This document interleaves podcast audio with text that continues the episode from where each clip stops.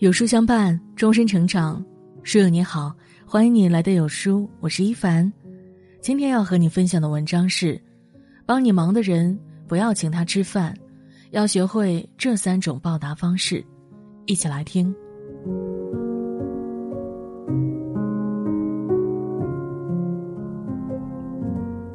诗经有云：“投我以桃，报之以李。”任何人之间的感情都需要有往有来的维护，受人恩惠是常情，知恩图报是修养。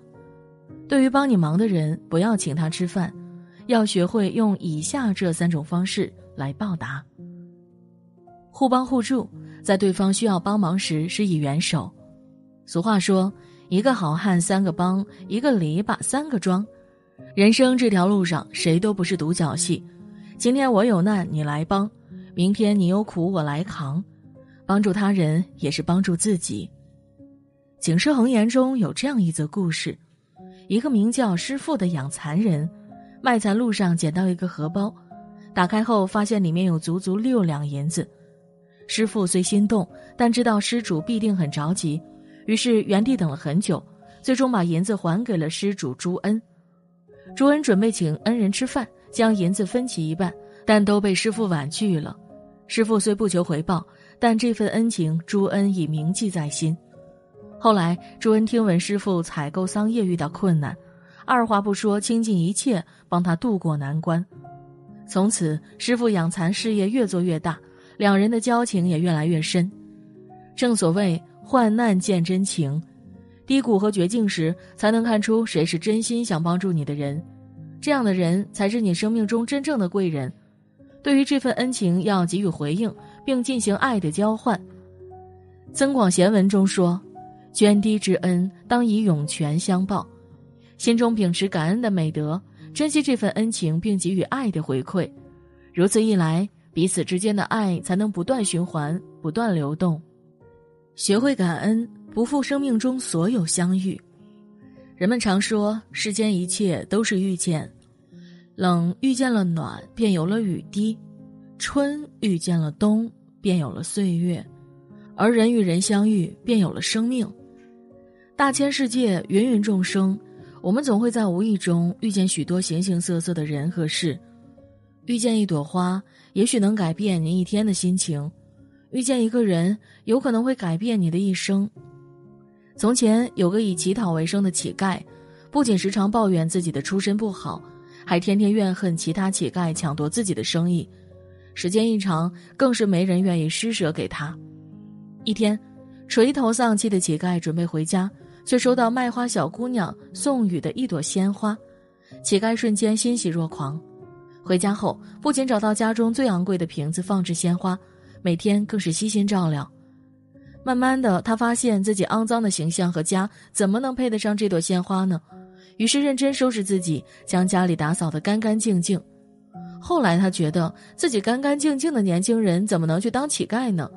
于是踏踏实实找了一份工作，勤勤恳恳工作，最终取得了不菲的成绩。俗话说：“一念天堂，一念地狱。”很多时候，你的心念决定了你的人生走向。如果你只会抱怨命运的不公，遇事不从自己身上找原因。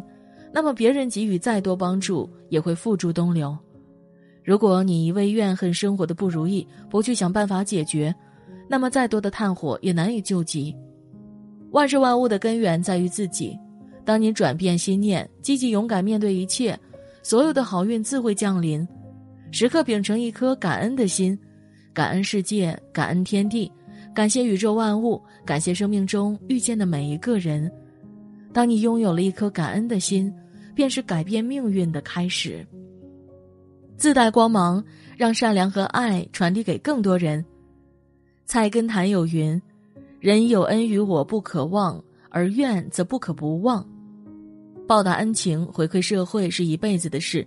请客吃饭或许可以联络感情，但不能将恩情全部诉清。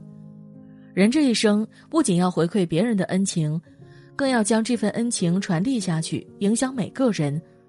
有这样一则真实故事：一位从小被父母遗弃的女孩，有幸被好心人收养。不幸的是，五岁又得了小儿麻痹症，父母悉心照料，抚养她长大成人。长大后，更是凭借着各方好心人的资助，找到了一份工作。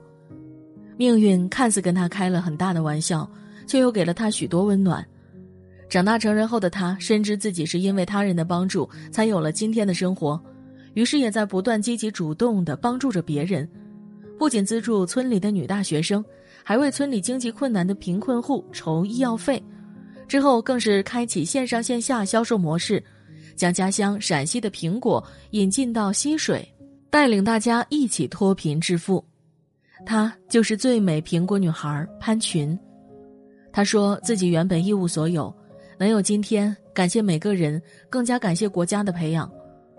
从以前受人恩惠，到如今能够帮助别人，此刻的他深深体会了什么是真正的快乐和幸福。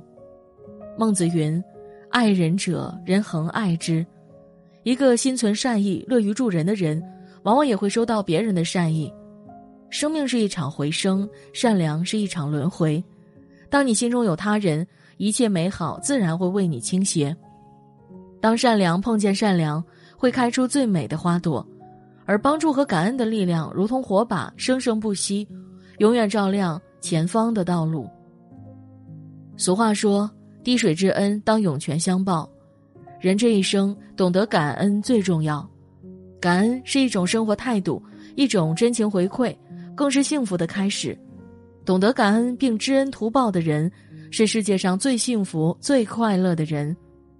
往后余生，愿你深存一颗愿意付出、懂得感恩的心，人生一路高歌前行。